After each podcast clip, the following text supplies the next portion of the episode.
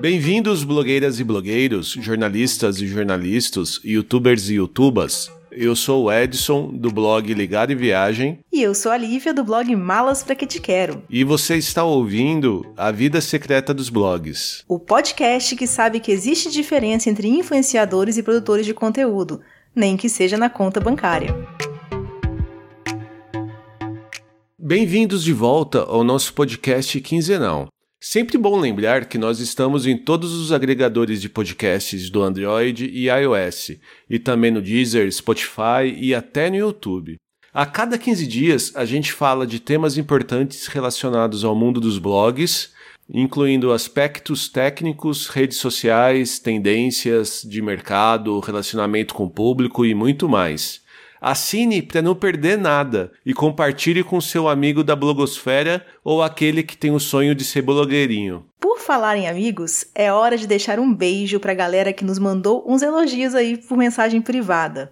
Então, obrigado Nayara, Marliana, Alessandra, Denise e Josevana.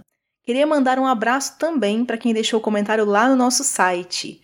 Então, valeu aí, Lilian, Gigi, Bruna e Camila. E por fim, mas não menos importante, eu queria agradecer a Grazi, que deixou a avaliação dela e comentário lá no Apple Podcasts.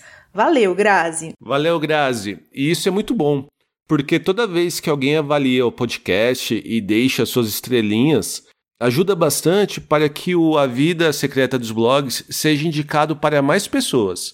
E quanto mais ouvintes, mais motivados ficamos para trazer novos conteúdos para vocês. Isso aí. E para quem nunca experimentou jogar nosso nome lá no navegador, nós temos sim um site, que é onde deixamos mais informações sobre cada episódio, incluindo os links citados e recomendados. Acessem aí, tá? www.avidasecretadosblogs.com.br. E hoje o nosso assunto é Media Kit. Aquele item que todo blog deveria ter, mas que ainda é um mistério para muita gente. Pois é, e como eu adiantei no nosso episódio anterior, hoje nós temos uma participação especialíssima. Nós fizemos uma breve entrevista com a maravilhosa fada sensata Liliane Ferrari. E nesse episódio a gente vai compartilhar as respostas dela com vocês. Para quem não conhece, a Liliane é palestrante, consultora, professora e uma das pioneiras nessa relação entre marcas e influenciadores, e também criadores de conteúdo. Isso mesmo, e ela já trabalhou em projetos com diversas empresas e ganhou vários prêmios nessa área, inclusive como influenciadora, tá? Tá, muito legal. Mas para contextualizar esse nosso bate-papo, vamos começar do começo. Lívia, o que é Media Kit? Olha, o Media Kit é um documento que reúne as principais informações a respeito de uma companhia, uma organização ou, claro, um blog. Muita gente, inclusive, acha que o Media Kit foi inventado pelos influenciadores digitais, mas não. Esse é um recurso que existe há muito tempo e, como o próprio nome diz, sempre foi usado por empresas para disponibilizar informações úteis para a mídia, a imprensa, né?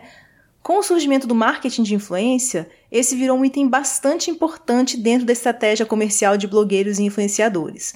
O Media Kit é hoje a forma mais comum de um blog se apresentar ao mercado.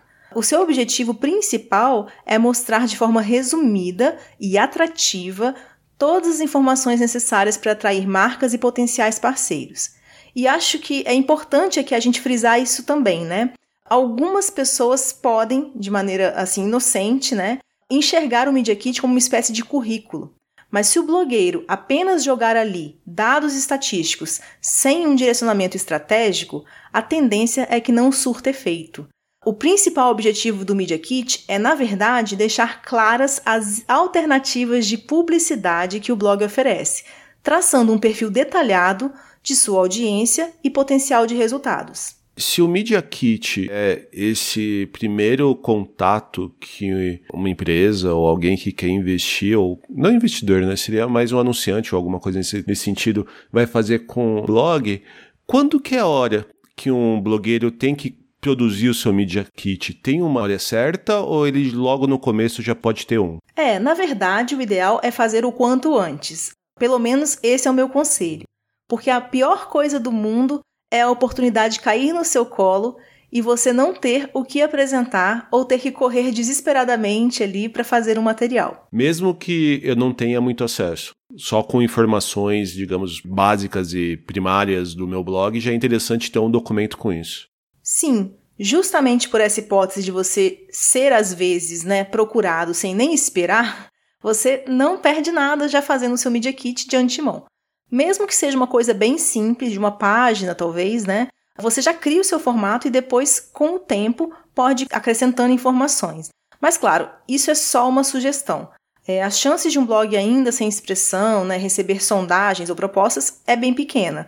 A gente está falando mesmo no sentido de que é melhor se precaver do que correr atrás depois. Tá, legal. E falando em formato, qual que seria o formato ideal de um Media Kit? Bem, por padrão, os Media Kits são uma apresentação mais elaboradinha, né, que pode ser criada em diversas ferramentas, como o Illustrator, ah, o PowerPoint ou mesmo o Canva, que é uma ferramenta online e onde existem diversos layouts já semi-prontos de Media Kit, diversos templates, né? Mas o formato final ideal para enviá-lo à marca é o PDF, porque esse é um formato, claro, mais leve. E você consegue salvar uma versão PDF a partir de quase todos os programas. Então essa parte ela é tranquila.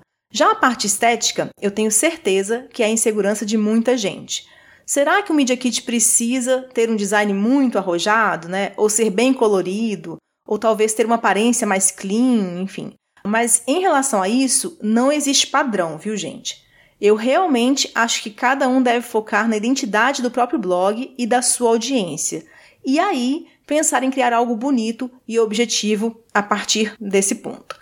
Mas para servir de inspiração, nós vamos inserir nos links do nosso post desse episódio lá no nosso site alguns exemplos legais de Media Kits e também o link direto da página de criação de Media Kits, né, dos templates do Canva. Agora, tem algo que eu não posso deixar de citar aqui, que é o tamanho do Media Kit. Ele não deve ser algo que consuma mais que 5 minutinhos da pessoa que o receberá. Muita gente faz apresentações com várias páginas e, infelizmente, elas acabam na caixa postal de pessoas muito ocupadas dentro das empresas e agências. Lembre-se, né? O Media Kit é um resumo e não um histórico. Então, nada de textos longos, por favor. Mas lógico, respeitando essa indicação de não fazer algo longuíssimo, de resto, não deveria haver um limitador à criatividade do produtor de conteúdo. Afinal, aquilo ali vai ser o seu cartão de visitas, não é mesmo? Muitos youtubers fazem media kit em vídeo, por exemplo. Ou seja, eles exploram o ponto forte deles e apresentam para a marca algo diferenciado e que já acaba sendo um teaser, uma amostra do que eles podem entregar enquanto produto. Que tal então né, você apostar naquilo em que você é forte? Eu acho que vale até a pena explorar aqueles formatos ou aqueles templates né, que você tem de Media Kit, onde você tem um resumo, como se fosse uma apresentação inicial com todas as informações relevantes do seu blog e depois nas outras páginas você vai destrinchando um pouco mais elas, né? Acho que isso até ajuda a captar a atenção de quem você enviou o documento, né? É, você trouxe um ponto ótimo. A gente tem que pensar de maneira estratégica e até numa perspectiva publicitária quase. Porque você está, no fim das contas, ali fazendo uma peça com o objetivo de vender o seu blog e os seus pontos fortes. E para isso, deveria captar a atenção do seu interlocutor desde o início, né? É comum a gente pensar em produzir materiais que sigam uma sequência temporal, começando com quem sou, depois com como o blog surgiu e tal.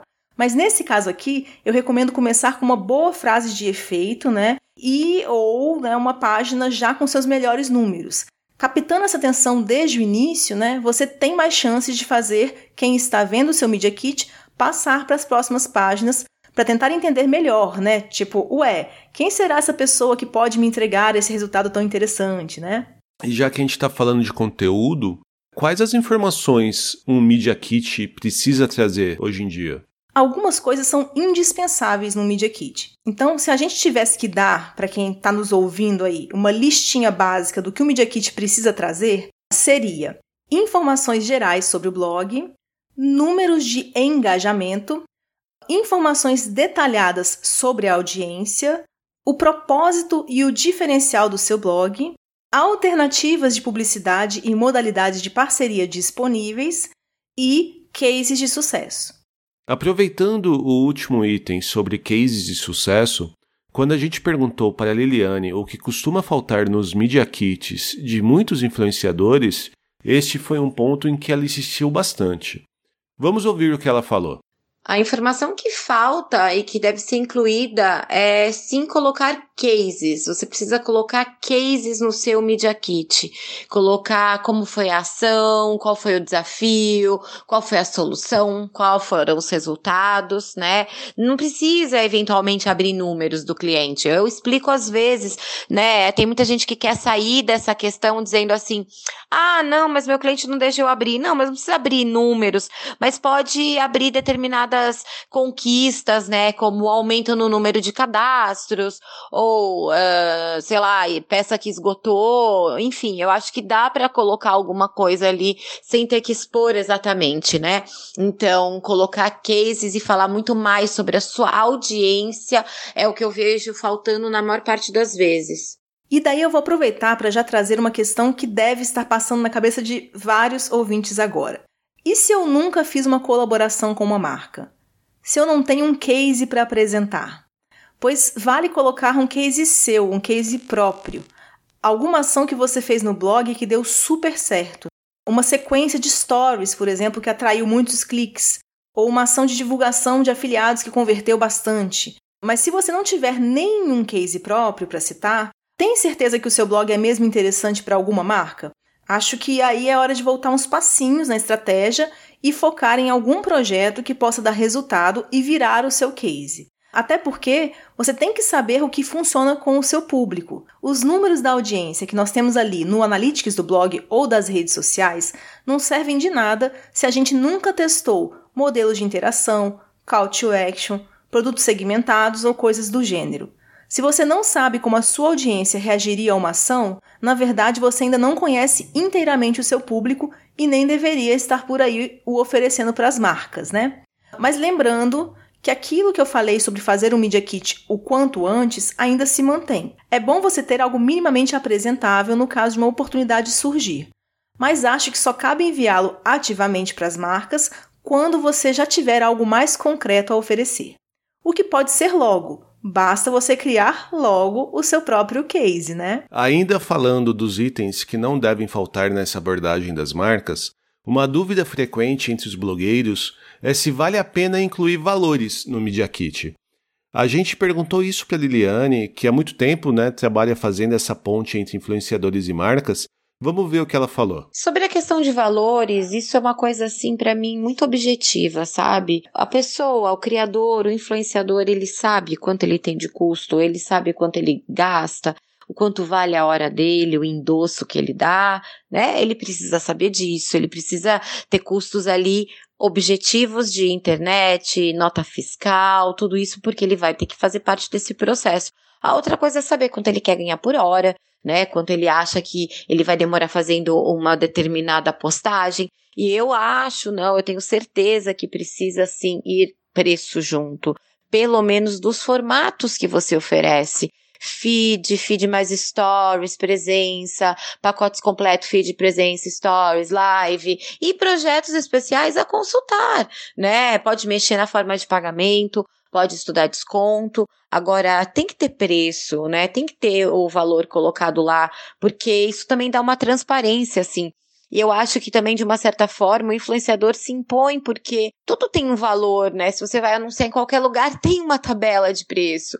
Então, é preciso que você tenha ali também sua tabela de preço uh, um pouco mais explícita, né? Não ter medo de falar valores, né? E não ter essa coisa assim, ah, mas será que meu valor é muito alto? Será que é muito baixo? Ah, mas será que o que determina meu valor é uh, número de seguidores que eu tenho? E não é isso, é o engajamento, é o tipo de qualidade de criação de conteúdo que é feita, né? A produção do vídeo, uh, o quanto aquele endosso de, dessa pessoa dentro de um segmento de um nicho é importante.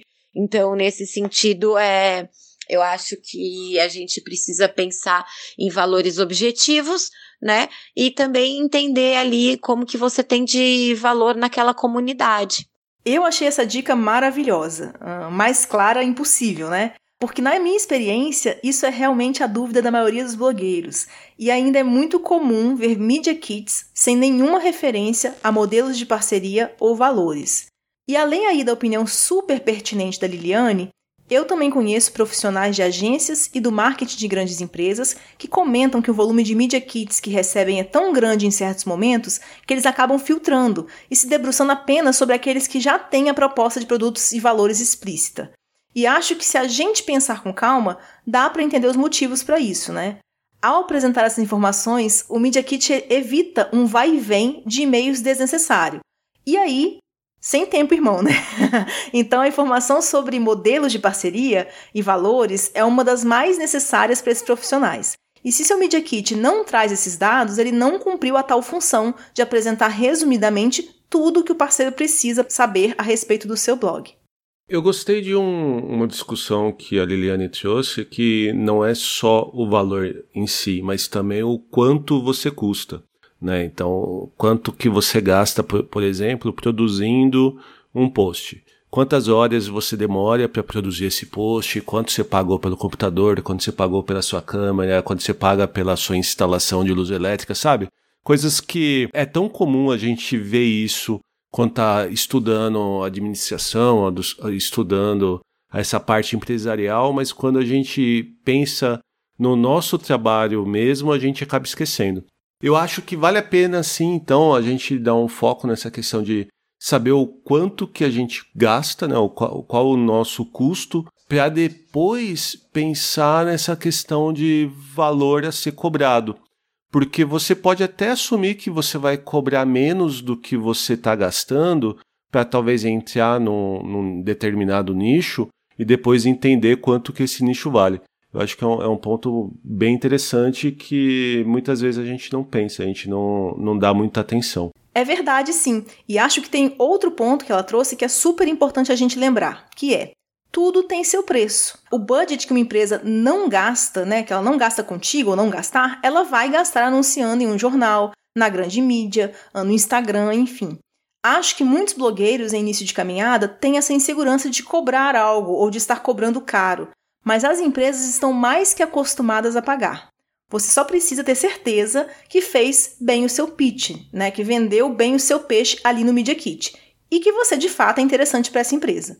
Agora que a gente já falou daquilo que o Media Kit precisa ter, eu acho que vale a pena a gente falar daquilo que ele não deve trazer. Porque se tem gente deixando de colocar dados importantes no Media Kit, com certeza também tem muita gente colocando coisas demais, não é, Lívia? Ah, sim. Um erro comum e eu considero bem sério está ali na escolha de quais números e estatísticas inserir. Por exemplo, o blogueiro insistir em citar apenas o número de seguidores ou de visualizações totais do seu canal no YouTube, quando nós sabemos que é muito mais importante o número de visualizações por vídeo e até mesmo o tempo de retenção, né, que mostra por quanto tempo em média a sua audiência assiste cada vídeo. Ou então quem resolve citar só o número de seguidores do Instagram, quando todo mundo sabe que isso não significa nada em termos de alcance. Né? Até aquela sua tia que entra no aplicativo só uma vez por semestre viu a tal postagem dizendo que o Instagram limitou a entrega dos nossos posts a 7% da audiência blá, blá, blá, blá. Enfim, é ok, essa mensagem era só um boato bobo, né? Com a intenção de fazer as pessoas interagirem com a postagem comentando sim. Mas é fato que o Instagram tem um alcance muito mais próximo, muito mais parecido com esse número do boato do que o da sua quantidade de seguidores. E esse tipo de erro, ele é perigoso, na minha opinião, porque ele dá a entender das duas uma ou você não tem um conhecimento mais aprofundado do seu próprio mercado e das métricas que são importantes na sua área de atuação, ou você está pressupondo que o seu interlocutor, né, o profissional que vai receber isso lá na empresa, é bobo e não iria perceber a ausência dos dados mais importantes.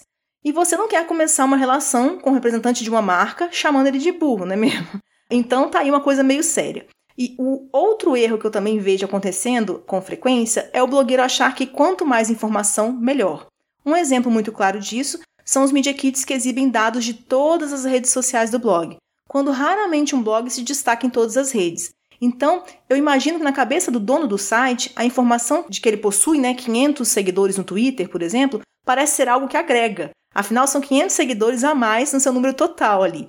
Mas a gente sabe que uma conta de Twitter com 500 seguidores não atinge ou influencia muita gente, né? Você no final está reforçando o seu ponto fraco, vamos dizer assim.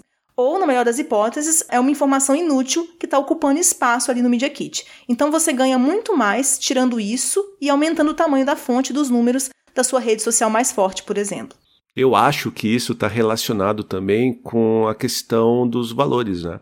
Assim como a gente estava discutindo que o blogueiro deve conhecer o seu custo, deve conhecer né, o, o quanto que ele gasta para produzir o seu conteúdo, ele também deve estudar para conhecer os seus pontos fortes e conhecer os seus pontos fracos.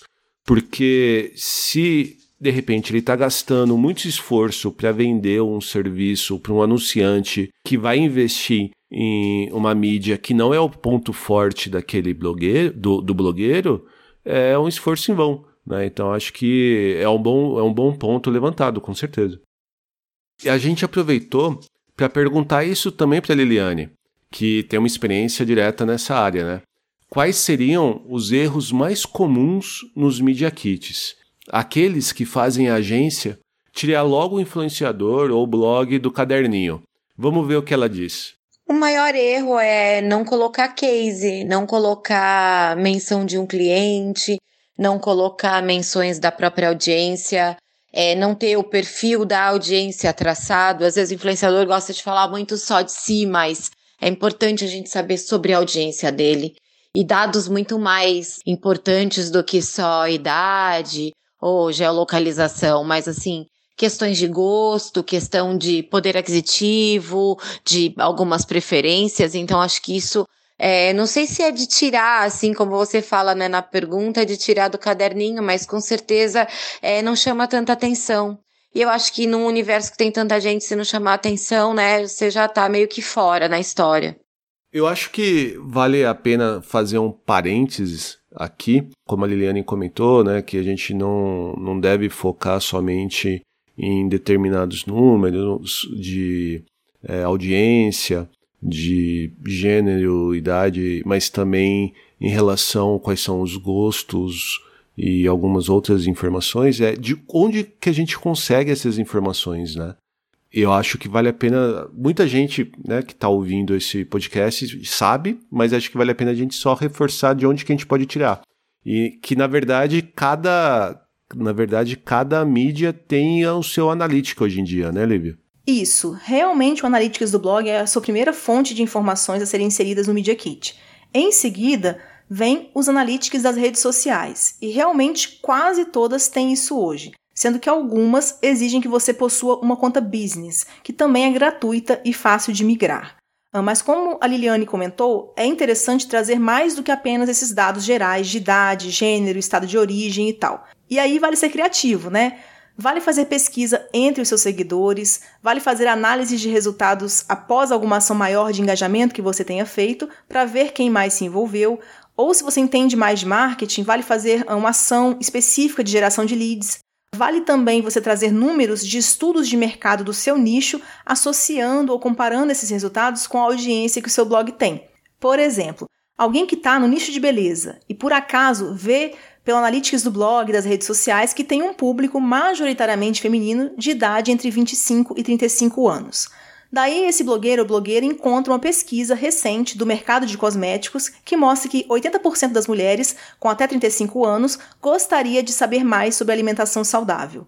Isso é um dado que você pode trazer no Media Kit, mostrando o potencial de resultados do seu blog para uma empresa da área de alimentos ou nutrição vale a pena talvez transformar o seu público numa frase. O meu público é mulheres de 35 anos que moram em São Paulo e gostam de viajar e culinária. De alguma maneira você consegue deixar de uma maneira mais descritiva quem é o seu público-alvo. Ah, sim, para apresentar sua audiência para a marca, né, você pode usar esse tipo de recurso, sim, que se aproxima ao que dentro do marketing a gente chama de persona, que é uma representação do cliente ideal de maneira mais detalhada e personalizada. Agora que a gente já sabe o que e o que não deve ser incluído no Media Kit, é hora da gente discutir também onde disponibilizá-lo.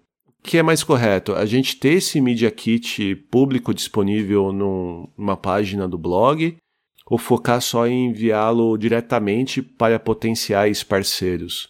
Então, uma coisa não exclui a outra. A questão de ter o Media Kit no blog pode passar por uma decisão de cada blogueiro em ter isso exposto ali ou não, até por conta da concorrência.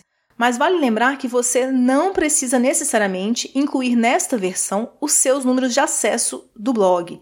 Se você incluir um case de sucesso e mostrar detalhadamente os resultados alcançados, já é um bom começo. Além disso, como eu disse, você pode destacar no material os números da sua rede social mais forte, a querem que você possui números de engajamento mais expressivos, até porque o objetivo de muitos blogueiros é usar as redes sociais como veículo de divulgação nesse tipo de ação com marcas, né? Mas no fim das contas, essa decisão de disponibilizar ou não o Media Kit no blog é uma opção individual. E não acho que cabe a gente aqui convencer ninguém a fazer isso, né? Mas pensando no lado das marcas, o Media Kit disponível no seu site não vai te prejudicar em nada. Eu, pessoalmente, acho que mostra clareza e profissionalismo. Mas assim, pensar que uma marca vai chegar até você entrando no seu blog e daí procurando suas informações é um pouco daquela síndrome que eu comentei no episódio anterior aqui, né? É a síndrome de Xuxa. É você precisa ser já um blog muito grande ou ter alguma rede social com muito destaque para uma marca te descobrir e se dar o trabalho de ir ao seu site para ver isso né? Mas exceções existem, é difícil prever como essas oportunidades elas aparecem ou vão acontecer, então acho que não custa nada ter um Media Kit ali. Já o contato com as marcas, ele pode ser feito sim diretamente, como você citou. É bem comum a gente fazer isso por e-mail, mas não é necessário se limitar a isso. Né? O blogueiro pode, por exemplo, interagir com a marca pelas redes sociais e até mandar uma mensagem privada. Mas arranje, tá, gente, um assunto interessante para iniciar o papo, por favor. Né? Não vai abrir um direct com a marca, já enviando o PDF do Media Kit lá, sem nem falar primeiro um, sei lá, um tutupom, né? Enfim. E vale citar que muita gente tem usado o LinkedIn para esse tipo de contato, já que essa é uma rede que facilita a identificação das funções de cada pessoa em uma empresa. Mas vale ser cauteloso lá também nessa abordagem, para não ser visto como um blogueiro abusado que está stalkeando os profissionais de marketing da marca, né? Você comentou da gente usar o LinkedIn para encontrar quem é o responsável pelo contato com marketing, o contato com blogueiros ou potenciais parceiros de uma determinada marca. Mas como que o blogueiro deve escolher qual marca entrar em contato? Como escolher esse potencial parceiro? Olha, eu acho que essa dica não vai ser inédita, mas sinceramente eu acho que é a mais importante. Foque em marcas que têm a ver com o seu blog. Aliás, muitas vezes os blogueiros fazem media kits super longos porque acham que precisam de vários argumentos para convencer a marca de que a parceria é um bom negócio. Mas, na minha opinião, se você sente necessidade de se esforçar tanto para convencer uma marca do seu valor para ela, é porque provavelmente essa marca não é a ideal para você. Se você escolher uma marca que tem a ver com o seu blog e a sua audiência, convencê-la de que a parceria é uma boa ideia não vai ser algo tão penoso. Bastaria um Media Kit com os dados que a gente já indicou aqui para a marca perceber que você atrai a mesma audiência que ela e que sua proposta tem chances de trazer bons resultados. A gente aproveitou e também abordou essa questão com a Liliane e ela deu a opinião dela sobre questões que o influenciador precisa estar atento.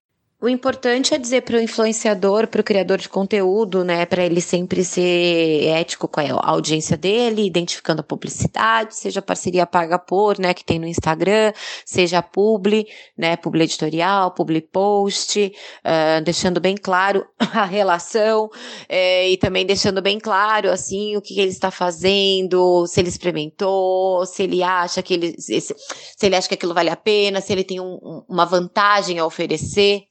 Tudo isso eu acho que ele precisa pensar também, né, na hora de escolher um trabalho que vai fazer. E por falar em coisas que os blogueiros devem fazer ou evitar, a Lili fez uma sequência maravilhosa de tweets sobre vários micos e erros de influenciadores nessa relação com as marcas. Se alguém aí estava numa caverna nos últimos seis meses né, e por acaso não viu esses tweets em nenhum dos 450 locais que eles foram compartilhados ou repercutidos, nós também vamos deixar o link no nosso post lá no site, né, junto de apenas um recado. Não sejam essas pessoas. E antes de finalizar, eu acho que vale a pena a gente lembrar que alguns blogueiros sentem dificuldade de fazer essa abordagem em marcas e parceiros. Olivia, você tem alguma dica para quem está com essa insegurança ou mesmo não tem experiência em área comercial? Bem, uma opção seria usar um intermediador. Muitos influenciadores grandes usam agentes de fato, né? Mas a gente sabe que essa não vai ser uma realidade muito acessível para vários blogueiros. Por isso, uma outra opção são as chamadas plataformas de marketing de influência, que reúnem informações de influenciadores e os conectam com as marcas. E esse tipo de plataforma é uma tendência, tá? Então cada dia a gente descobre uma nova.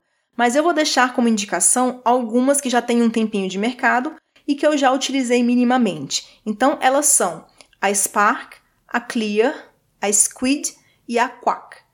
Como esses nomes são bem esquisitinhos, eu aconselho que os interessados né, entrem no nosso site para ver os links lá no final do post deste episódio, como eu já comentei.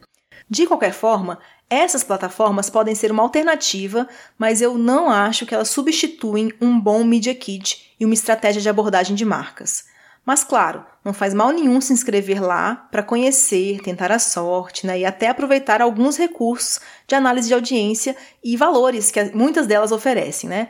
Porém, eu vou confessar aqui que eu estou bem esperançosa de que as pessoas que estão ouvindo esse nosso episódio vão ficar mais confiantes a respeito da maneira né, de se apresentar né, um Media Kit e vão estar mais seguras para enviá-los para as marcas, viu? Acho que ouvir esse caminho das pedras direto da boca da Liliane Ferrari é uma oportunidade única e acho que é hora da galera colocar a mão na massa porque foram muitas dicas de ouro.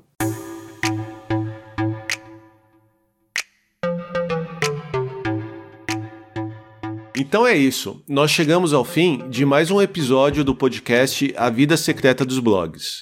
Eu queria agradecer muito a Liliane, que foi super bacana com a gente, dedicando um tempinho dela para contribuir com as nossas discussões aqui. E ela mandou um recadinho final. Vamos ouvir?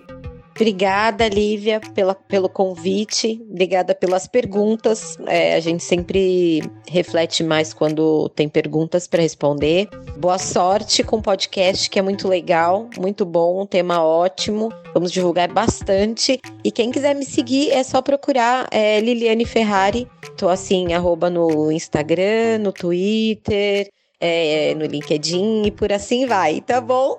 Muito obrigada, um beijo, boa sorte aí para quem está criando conteúdo e quer ser profissional de verdade. Muito legal, obrigado Liliane. E sim, nós vamos deixar os links para as redes da Liliane na página deste episódio lá no nosso site www.avidasecretadosblogs.com.br, junto com os outros links úteis que foram citados hoje ou que podem te ajudar a aplicar algumas dicas que a gente acabou trazendo. E para participar do nosso papo com dúvidas e sugestões de outros assuntos, é só mandar mensagem para a gente através do Twitter, Instagram, Facebook ou nosso e-mail pergunte arroba avidasecretadosblogs.com.br. E não esqueça que o nosso podcast está disponível em todos os agregadores do Android e iOS e também Deezer, Spotify e até no YouTube e compartilhe esse episódio com as marcas que você acha que podem querer nos patrocinar. e a gente volta em 15 dias. Bye! Um abraço e até a próxima, pessoal.